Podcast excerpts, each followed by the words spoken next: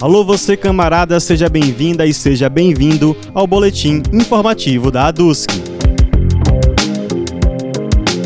Como parte da semana de lutas das instituições estaduais e municipais de ensino superior, a ADUSC realizou um ato político-cultural na UESC.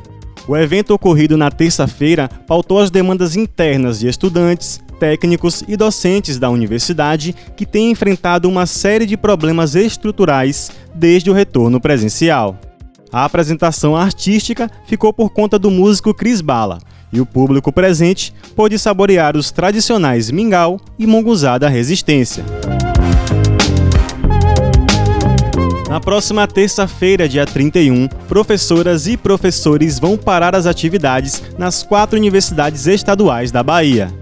A paralisação faz parte da luta da categoria para pressionar o governador Rui Costa, do PT, que ignora as necessidades da educação pública superior no estado. Além de se negar a retomar o diálogo com os docentes, o governo da Bahia segue atacando direitos trabalhistas e impondo um arroxo salarial aos servidores. A DUSC convoca a comunidade acadêmica para apoiar a luta em defesa da nossa universidade. Para conferir mais informações, acesse o nosso site adusc.org.br e as nossas redes sociais, arroba Bahia. O boletim informativo conta com a locução de Pablo Brandão e a edição de Luiz Reis. Um ótimo final de semana para você e até mais!